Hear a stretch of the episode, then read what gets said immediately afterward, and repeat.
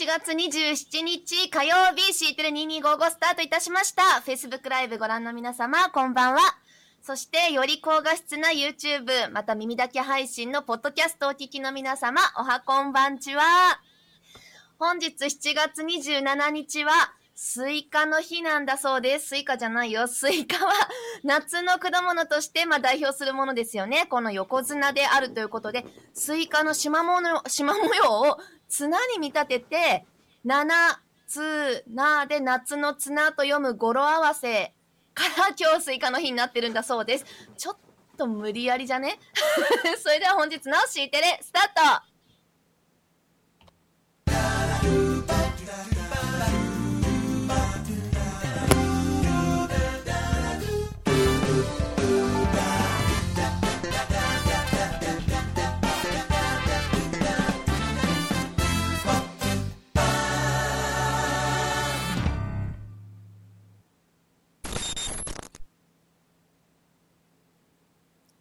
皆様おはこんばんちはナビゲーターの大高木です。構成作家の酒井です。今朝のイントロはあれだね ぴったり。タイミング通りでしたね。時間通りだったでしょ？今日はちょっとね時間通りを意識しました。なるほどね。もういつも気にしてませんが意識しましたちゃんと。軽く100回はやってるんだからちゃんと合わせようよ もうなだんだんもいいかなってなんかそういう日もあ今日はオーバーしてるなとかあるかなとかドキドキしてるかなみんなとか思ってちょっといろいろやってますがバチッとねタイム感だけはあるんでバチッと合わせますよ。合わせる時はね、うん、まあはい。今日はぴったりでしたね。ね、はい、知ってるよね。い やなんか夏なってさ なんだそれ。ちょっとだいぶ強引なあれだよね語呂合わせだったっけ？苦しい。いや語呂合わせって苦しいよね。強いてで語呂合わせする、ね、語呂合わせじゃない。語呂合わせすると何なんだろう。ねなんか無理やり日本人にしか分かんないしね。大体ね。ね。いや記念日。あのねテイさんちょっとヘイト貯めてますよ。今ね京子ママねイラッとしたような顔しました。合わせる時はっていうので違う。ちょっとトゲがあるなみたいな感じ。あそうなならいいんだけど。トゲがあるなっていう顔したかな今一瞬。本当イラッとした。全然面白いなと思って見えちゃったから。すいませんすいませんだだったら僕の勘違いです。すいません。ねわざわざ和を強調してくるあたりね。あの、はい、そうですね和の国ですからね。何言ってんだ。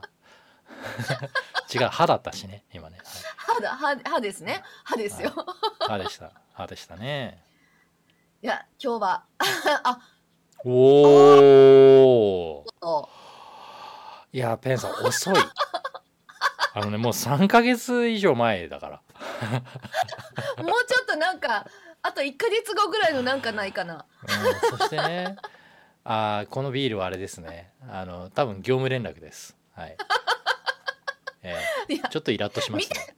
見てないでしょ。あの、イラッとする写真他にも来てるからね。あ、そうなんだ。ああ、そういうことね。まあ、そうなん頑張頑張りましょう。はい、よろしくお願いします。頑張りましょう。そうだね。いや、はい、今日はシビックテックの話題がですね、ちゃんとシビックテックの話題を、はい、シビックテックの話題をね、久々にシビックテックの話題をしていこうかと思いますけれどもね。よく考えたらこれ、ね、シビックテック、はい。ク TV いやなんか私もねあのなんかちょっとさオリンピックとかをさ、うん、見るためにさ久々にテレビをつけたわけ。あんまりテレビ見ないんだけど。そしたらあのなんかケーブルテレビとかも映るチャンネルとかがあるやん。そこでさなんかこうちゃんと、ちゃんと番組ってこうやるんだなと思って。ああそういうのなんかスタートの時にねあの、うん、今日も始まりました。あの、C テレ2255ナビゲーターの大田垣京子ですとか、なんか、ちゃんと、ちゃんと言ってて、それでは本日はこのコーナーからスタートですみたいな。あ、うん、こういうちゃんとしたのいると思って。じゃあ、お願いします。それでは本日はシビックテックの話題から酒井さんどうぞ。はい。本日ですね、那須番外編ということで。当に言った。はい。皆さん、ナス、わかりますか？ネットワークアタッチドストレージの略ですね。マニアック。どっちがマニアックかわからん。ちょっと違いますね。これ、インフルエンジニア的な回答ですね。ナスの略わからん。何の略か分かってないですね、僕もね。えー、とですね、N は中野区探したんだけど、ね、中野。いますが、教えてください、平田さん。見てないと思いますが。中野かアズサービスなのかな？アズ、アじゃなくて、アズサービスなのかな？ナース？中野、中野、中野、な、NAAS でしょ？ナーズでしょ？ナースじゃないよ、ナース。てさん、ていさん、今日ね、あの、私も酒井さんもミーティング多すぎて疲れてる。そうそうですね。本日、はい。ナスが。ナスアフターシックス。えっ、ー、と、中野区アフターシックスってことですか？本当？本当？千葉さん？千葉さんが言うとちょっとなんか。はい。でもですね、今日、はい。あの、DJL の遠藤さん、この前、お呼びしたゲストにもお呼びした遠藤さんがですねお手伝いされていましたのでで DJL のメンバーの方も何人かいらっしゃいましたので、うん、合ってるんじゃないですかね。千葉さんいなかったね。千葉さんいなかったね。はい。まあ今千葉さん自分で書いてたよ。はい。そうそう。自分で書いてるからいいかなって。いいですよね。はい、うん、そうですね。せっかく千葉さんいらっしゃるんで、あの千葉さんにここで業務連絡しておきますけれども、どうやらですね、あのお宅の座長から依頼があってですね、千葉さんに密着取材。千葉さんを密着取材してくれということでですね、はい、しばらく貼り付かせていただきます。いついつってねあ中野アフターシックス合ってるんでしょ？なるほど中野アフターシックスってことだそうですよはい、そうなんだ。中野区の 平田さんを中心としてと言ってよろしいんですかね。リアルで開催されたところに僕も何度か、ね、はい、お邪魔したことあります。というのも、うん、あの残念ながらですねリアルでやられてた時はですね僕あれなんですよ。中央線線に住んでるので中野通るんですね。必ず。残念なことに。ええ、であの大体その何度も連絡が来てですね。であの今打ち上げ入ったからお店ここだからみたいな感じで 寄れるでしょってなると寄れませんって言えないですよね。通り道なんで。なので本当にそういはい、懇親会からというか飲み会から参加したことも何回かありますね。はい、いやなんか思い出したけどなんか酒井さんと同じプロジェクトの打ち合わせしてて終わったらまた中野のこの那須であってあれ？みたいな時もありましたよね。一、回あったような気がする。そうそうそう ね全然。同じとこから同じとこに行ってるのに全然なんかちょっとずれてたのかな？なんかわからないけど、なんかねあれ、はい、あこっちも来てたんだみたいなのがあ酒井さんのが遅れて主催だったから遅れてこられたとかそんなだったかな？なんかありましたねそういうのもね。はいはい、と思います。というですね中野区の、はい、アフターシックス、まあ、勉強会ですよねがあったんですけど、はい、今回番外編という形でですね、うん、えーと、グルコムの櫻井先生をお招きして、えー、Zoom でオンライン開催がありました。結構久々の開催だったというふうに記憶してまして、うん、ぜひ出たいなと思っておりましたところ、はい。第2部2部に分けてですねあの、うん、ディスカッションもしながら今回のお題もねなかなか面白いお題だったと思いますけれども人数も30人ぐらいいらっしゃったのかな。はい。3チームとか4チームぐらいに分かれてディスカッションをしてという感じでした。そうですね。いやなんかディスカッションもあの本当に職員のあの自治体職員のあの中野だけではなくていろんなところの自治体職員の方とか来られていたりで民間の方も来られてたんですけどディスカッションのそのブレイクアウトルームに分かれた時にもあんまりその肩書きとか関係なくお話できたのもすごく良かったなと思いました。そうだよね、うん、その点はね。内容はですね僕結構メモってたんですけどえっ、ー、とメモどこ行ったかな？どっか行きました ちょっとこの番組の最中に見つかるかな？えっ、ー、と、ナース、ナース、ナース。これ、ずいぶん前だな、これ。違いますね。えっ、ー、と、アカウントが違うんだな。はい。いや、まあ、住民がデジタルガバメントに求めるものとは？ということがテーマで。はい。そうですね。ね。そうですね。国際大学グローバルコミュニケーションセンターの櫻井先生が、はい、あの、来てくださって、で、みんなで、あのディスカッションタイムっていうのもそれぞれ、はい、あの桜井先生の講演とディスカッションタイムっていう形で第1部第2部に分かれてあの、はい、進みましたよね。第1回目のですねディスカッションのテーマが、自治体と住民が心理的に近くなるためにデジタルをどう生かすかということだったんですけどね。そのそもそも自治体と住民が近くならなきゃいけないのっていうあたりの会話ですとか近くなるってどういうことなんだっけとかですね。うん。自治体がって言ってその自治体って何なのか対象が？うん。自治体職員を指しているのか首長を指しているのかはたまた概念としては自治体って言っててもなんかこう受け取り手うん。住民側からしてみると地地域っていう概念に近しいものをイメージしているんじゃないかこの辺りのね地域社会とかねあとまあ自治体だと本当に市役所を思い浮かべる方とかいろいろ自治体って言った時にいろいろあとなんかあの職員の人が友達にいるからその人を思い浮かべるとかねそういうこともなんかお話としてあったかなと思いますね。こんな会話がね出たりもしました。そして、えー、と2つ目のテーマがですね第2部のテーマがですね、よいしょ。自治体が伝えたい情報と住民が受け取り受け取りたい情報をうまくマッチさせるためにはどうしたらいいかという内容についてね第2部では話し合いましたけれども。うん。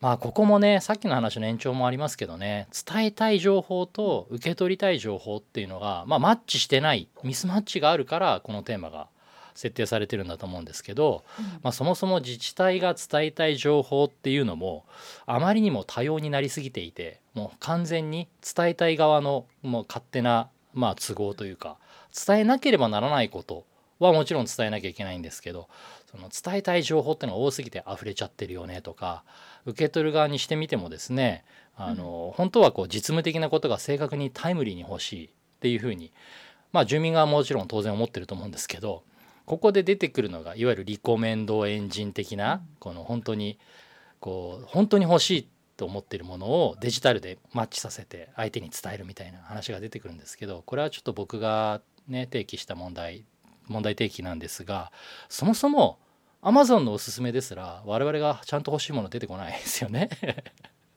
ね あ変なもの検索するともうねそそれに全部染まるみたいなその程度なんですよ、現在のデジタル技術って完全にマッチさせようとすると。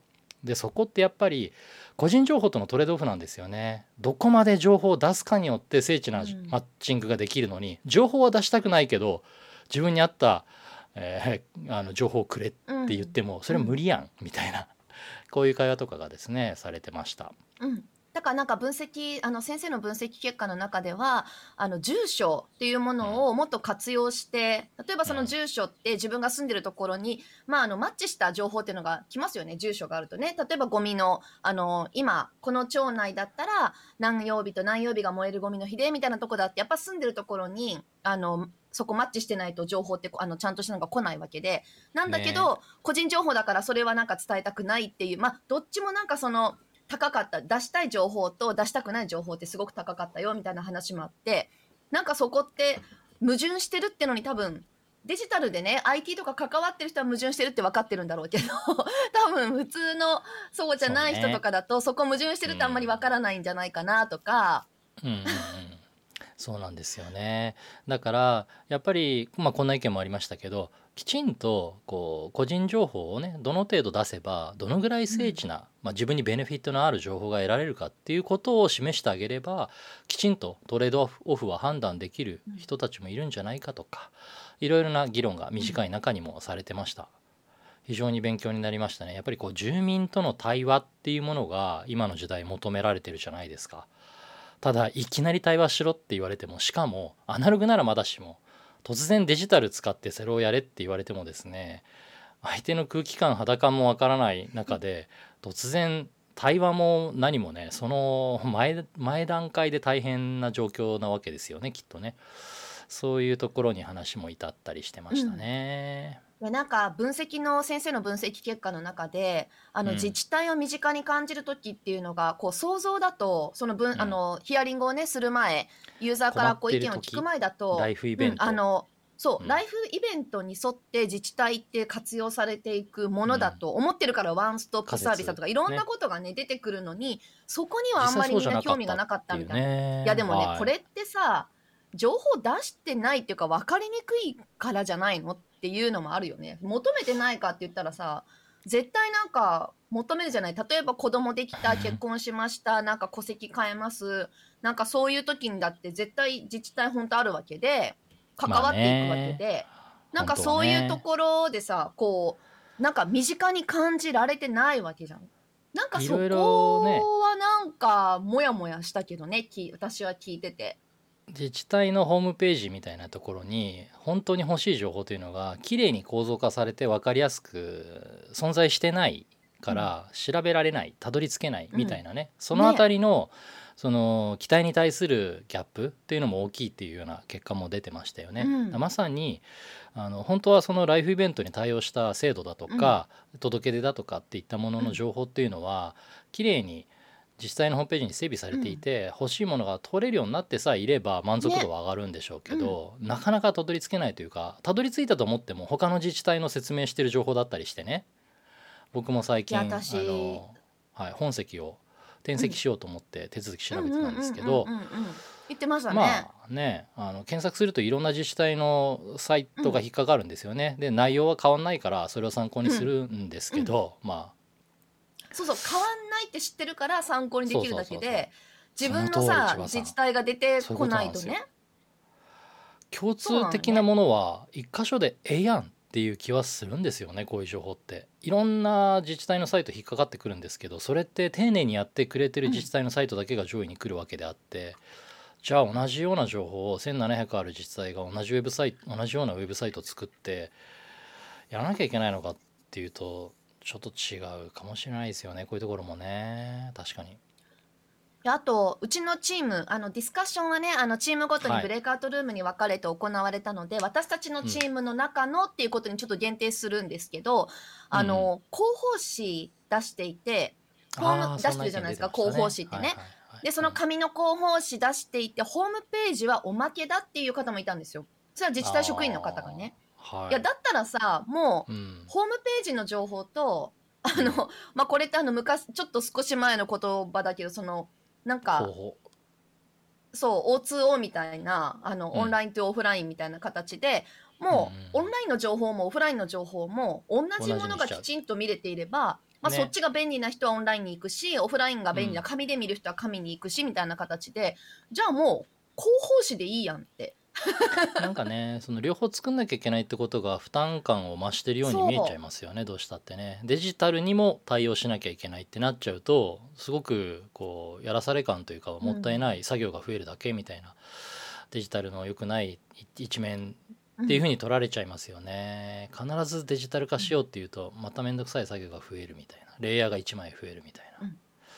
いや私もこの今回のワクチンのことでねあの、ワクチンがいつからいけるのかどこでできるのか、まあ、例えばあの自治体がやってるそのし、えっと、管轄の人たちに接種できますよってクーポンを送ってるんだけどそれ以外にあの国がやってる自衛隊がやってる大規模接種みたいなものがあったりとか、なんかそれって私あの本当にこう酒井さんだったりなんか他にこう会話してる人からしか情報って知らなくてなんかもうね。国がやってる自衛隊とかもう何？え、はい。何？大規模接種？えななんだろう？みたいな。病院でやってるのとかも分かんないし。ちょっとうまく言語化できないんですけど情報って正しくそこに整理されて置いてあっても受け取り手が準備できてないと分かんないんですよね。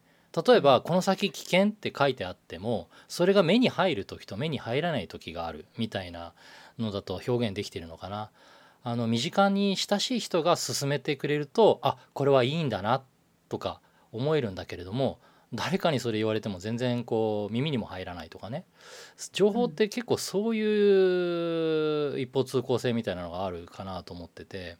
うん。で例えばその自治体のホームページに書いてあればいいとか自治体の職員の人がフレンドリーであいろいろ教えてくれればいいとかそれもそれが耳に入ってきて嬉しいななんかこう心理的安全性とかあの親近感を感じたりする時もあるのは確かなんだけれども僕もこのさっき言ったね転籍の手続きについてなんていうのをフェイスブックに書いたりすると詳しい職員の方であったりだとかうん友人の方が教えてくれるわけですよいろいろ。うんそっちの方が全然こうなんていうのかな僕にとってはものすごく分かりやすいし、スッと入ってくる情報なんですよね。うんこういう感じで寄り添えるといいのかもしれないなって思うとなんかこう Facebook だとどうしたってね知り合いの話の方がうん。耳に入ってくるので Twitter ぐらいだったらねなんかこう、うん。中の人人が補足してくれてちょ半分おせっかいみたいな感じで教えてくれても嬉しいみたいなのあるじゃないですか。そうだね。商品のことをつぶやくとそのね、うん。会社の広報のたあの、うん。公式のアカウントかなんかが補足してくれて「お買い求めありがとうございます」なんてツイッターで言ってくれると嬉しいなって思うのは、今割と普通じゃないですか。うん。フェイスブックでそういう補足とかされてもちょっとやだな何この人 見てんの？とかってなっちゃうかもしれないけれども なんかそのぐらいの距離感っていうのはねデジタルの世界ではねちょうどいい気がするんですけどね。いや今ペンさん書いてある私も本当あの広報誌を読むようになって今まで申し訳ないけど広報誌ってそんな読んだことなかったんだけど。意外とちゃんと書いてあるしねやっぱねいろんなこと書いてあるからさあ後でもね僕も司法見たかとかちゃんと読んでますけど、うん、いやだっ意外とね。てなんか家族とかいてとかでねなんかこう子供に必要な情報とかやっぱり基本的に自治体からの情報ってプッシュで来ないから自分から 今はやっぱ取りに行かなきゃいけないじゃない？うん。そう。そうなった時に広報誌って読みやすくやっぱり作られていてなんかあ通りのです。でもそういうのに必要がないと、まあ、本当社会からこう隔離されてるような状態だなかと読まないんだでも読まないよねなよねんですよ。必要な情報ないしさだからそのウェブサイトも上から順にきれいにカテゴライズされていてでこう広報誌をめくっていくかのように理路整然と作られてるものが多いですけどウェブサイトってそうやって見ないんだよね。うん欲しい情報だけをピンポイントで見てで離脱するっていう見方だからまあちょっと同じように作るっていうのもおかしいんだよね。そうそうそうそう。難しいんですよね個人情報だからね。そこがねマイナンバーとがっつりやれてガンガンプッシュできるんだったらあんたこれはいいいえで済むわけですよね。申請させる必要ないんですよね。確認すりゃいいだけなんだからってなるんだけどちょっとそこまで踏み込めない制度ってのもありありますしね。そうなんだよね、はい。やっぱ個人情報を扱ってるからこそあのそこってちゃんと大事にしてほしいなってやっぱ思っちゃうしはい。なんかそこは難しいよね。それでは残り10分切ったところであと2つほどねあのこれからあるイベントについてもお知らせ兼でお話をしていきたいと思いますが8月3日火曜日ちょうど1週間後ですね、来週の今日になりますけれども、そうか。はい。はい。なんとですね総務省北海道総合通信局さんと共催、えー、と北海道テレコム懇談会さんと Code for Japanこの3つで。コードフォーで、はい。 Code for Japanで北海道といえば、森町の山形たっくんですたっね。くん。たっくんスクリューはい。たっくんですね。今のが何なのか分かる方は水曜どうでしょうです。はい。地域情報化オンラインセミナーこれ実は第2弾という形になりますけれども職員間連携で進める自治体 DX の始め方ということで北海道シリーズ、北海道の自治体の方々に限るわけじゃないんですけどね。今回、えー参加いただく方はですね基調講演に福島県は西会津町 CDO の我らが藤井さんをお呼びします。そして事例紹介としては、北海道の音更町。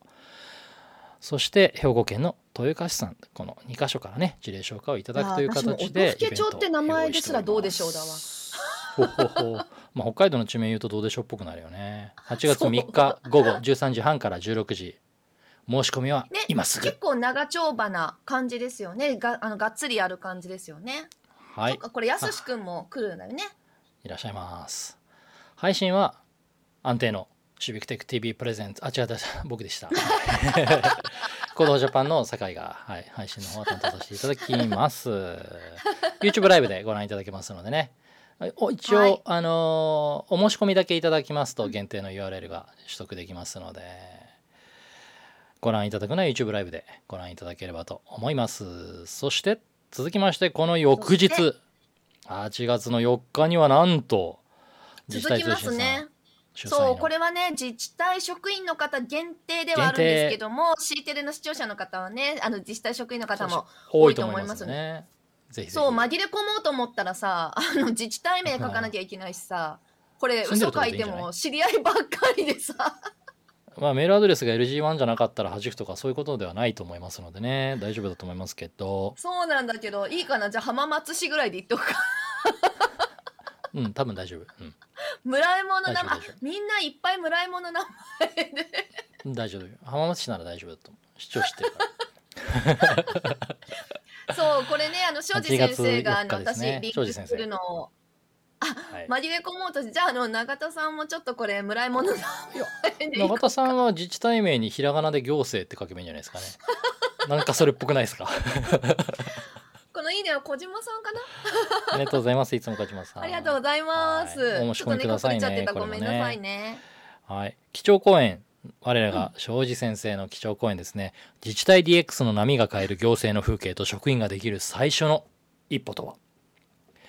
ということで、この庄司先生の基調講演を受けてですね、 Code for Japan の4名、うん。今写真に写ってる2人だけじゃありません。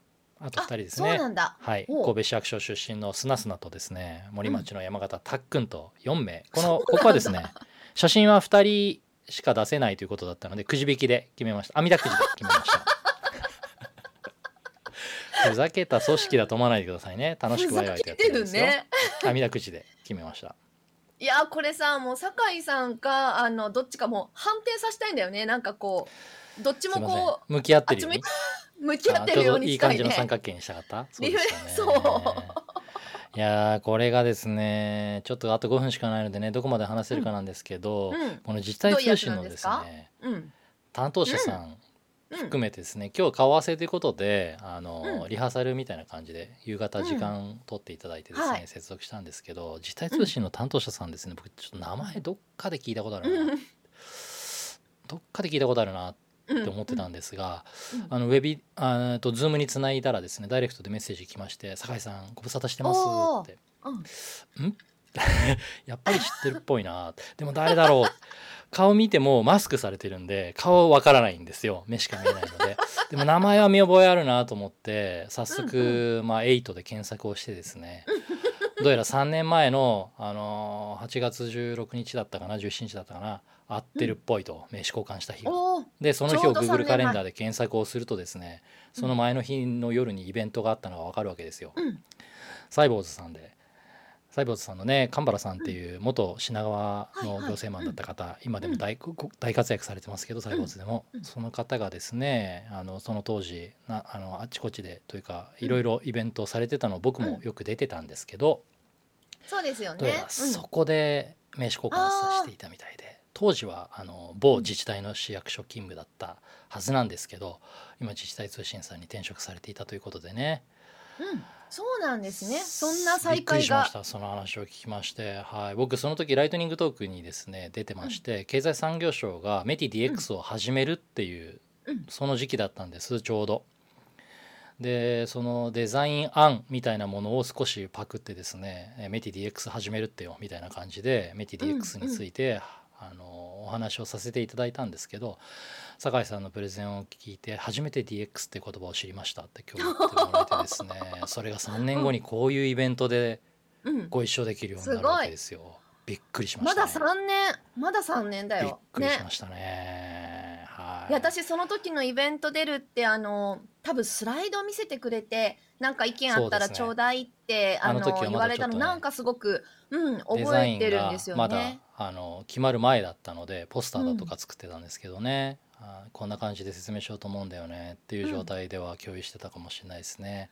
そうですよね。結構4やいやいやいや。年前3年前え何年前だろう。なんかいろいろあの2018メティとしてイベントをね出られたりとかヨッシーとかもそうだしいろんなところに結構そのコミュニティ的なイベントにねあの企業として呼ばれたなんかお話みたいなところももちろんあったけどもそういうなんかコミュニティとかにもすごくこう出られてやられてた時期最初の時期ですよね。確かね。そうなんなんかすごくうんすごく覚えてますその辺のところ。いやだから本当にねなんていうのかな、人との出会いっていうのはね本当に一期一会ですよね。こうやって3年後にまた巡り合ってこうやってご一緒する機会もあるわけですよ。でそれは全く関係ない世界じゃなかったりするわけですよね。だいあの時に何て話してたのかっていうのは自分ではもうあんまり細かくは覚えてなくてもうん誰かの心の中には残ってたりすることもあると考えるとあちこちであまり大層なことをね適当なこと言ってらんないなと きちんとやっぱり生きていくしかないなと改めてね思ったところですよ。嬉しいですよね。はい、という話をしたかったんです今日は。そうだね。まだねエモいこと言えてなかった時だもんね。今はなんかねちょっとねあなんかと取ってつけたようなあの話をしてた時だよ随 そっかそっか。当時はね。今は大丈そう当時だからこうやっぱねね。プレゼンってどうしてもやろうとすると最初の頃ってねなんかこう行間がそぎ落とされちゃってなんか言いたいことが硬くなっちゃったりとかねするけどもだんだんだんだんこうエモいところなはい。さあ、というわけでね、来週もイベントも目白押しですし、忙しい。もう8月になっちゃいますけどね。7月も一瞬で終わろうとしていて、そして、はい、すいません、今日はオリンピックの話題はあと10秒ぐらいしかね、フォローできませんけどね、はい、えっ、と、ソフトボールおめでとうとか、あと、えっ、と、ね。男子柔道も長井だったかな、金メダル取りましたよね。えっ、と、サーフィン、金メダル銀メダルだったか、ね。惜しいなとか、メダルね、毎日金メダル出ますね。すごいね。そうやっぱねこれはねなんか見に行けたらねまたね全然違ったよねって思っちゃうねそれはね、言わないでおこねう。ね。そうね。いややっぱ応援ってみんなでするとやっぱ楽しいからね。そうですね。はい。そうだよね、でま昨日の卓球の興奮も冷めやらぬまま卓球もシングルス。ね。あのー順調に伊藤美誠ちゃんだっけ勝ってるみたいですしね、ね石川も頑張ってほしいですね。はい。いろんな人を応援してます。頑張ってください。さて我々は明日栃木に日帰りかなもうねはい。先に行ってる方もねいたりしますけどもまたちょっとお仕事にね。はい。行かせていただきますがまた。なはい。ふ ね予定通りあのちゃんと C テレできるよねってことでまたね。おやすみなさい